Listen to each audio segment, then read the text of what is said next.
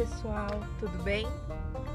Bom, hoje eu tinha um tema para falar com vocês, mas decidi mudar de última hora para ser mais um bate-papo. Eu há alguns meses fui diagnosticada com burnout e em seguida com depressão. E eu não sei se vocês conhecem o burnout, mas ele é uma síndrome de esgotamento profissional. Sabe quando a gente acaba não equilibrando a vida pessoal com a vida profissional, acaba indo além dos limites, perdendo a noção e chega num, num ponto onde não dá mais para seguir? Foi exatamente como eu me senti. E vim falar com vocês sobre isso hoje, porque hoje é um dia que eu não tô muito bem, que eu tô meio borocochô, sabe? E aí eu pensei, por que não falar como eu comecei me sentindo é, porque talvez eu possa ajudar alguém que esteja assim também, que esteja se sentindo assim também e não vai procurar uma ajuda profissional. Fica achando que é normal ou se sentindo culpado, frágil e não tem nada a ver. Isso deve ser procurado uma solução no médico, tá? Com um profissional. Então, eu vou falar como eu comecei a me sentir e se vocês se identificarem, tiverem alguma dúvida que eu posso ajudar, eu não sou uma profissional da área, tá? Mas eu posso falar um pouquinho mais sobre isso como alguém que vive e começou há alguns meses a viver isso. Vamos lá. No começo do ano, eu comecei a sentir o meu coração muito acelerado. E eu tenho um aparelhinho e meus batimentos ficavam entre 100 e 125 e não era normal, não era comum para mim. Eu fui até o cardiologista, fiz todos os exames e os exames deram que estava tudo normal. Mas eu percebi que eu estava muito alterada, muito irritada facilmente, sabe? Tinha muita dor de cabeça também, falta de ar. Então eu percebi que tinha alguma coisa errada, que poderia não ser cardíaco, mesmo com coração a 120 tralalá, mas mesmo o próprio cardiologista falou que podia ser emocional. Eu não conseguia enxergar isso de emocional, eu não conseguia enxergar. Para mim, eu falava: não, tem algum problema, vou pedir uma segunda opinião. Mas eu conversei com uma colega e essa minha colega me explicou o que estava acontecendo com que é justamente o burnout.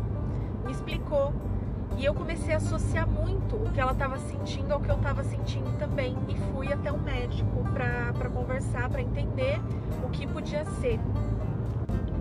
O momento exato em que eu resolvi pedir ajuda foi que no começo, acho que fevereiro, se eu não me engano, eu tirei uns dias, eu tive uns dias de folga e por conta do carnaval. E eu fui viajar, eu fui até um hotel com a minha família. Um hotel lindo, cheio de coisa para fazer, sabe? E a semana que eu fiquei lá, eu fiquei trabalhando. No momento que era para eu passar com a minha família, eu não conseguia desligar do trabalho. Eu fiquei nervosa, fiquei estressada, paguei um valor alto para não aproveitar nada. E isso a minha filha percebeu, meu marido percebeu eu tava completamente fora dali. E eu vi que não tava normal, isso daí não era normal.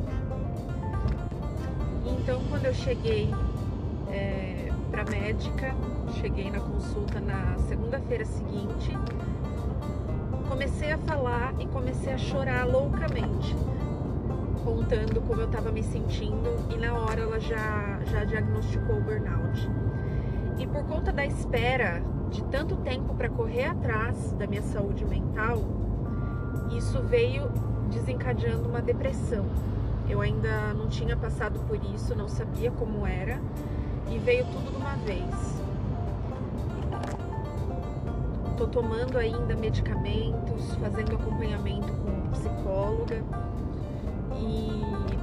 não tem sido fácil. Eu acredito que ainda vai levar um tempo para tudo se normalizar mas eu decidi compartilhar isso com vocês porque eu sei que muita gente vive na loucura do trabalho e no dia a dia acaba se enganando, se trabalhando 12 horas por dia, 15 horas por dia.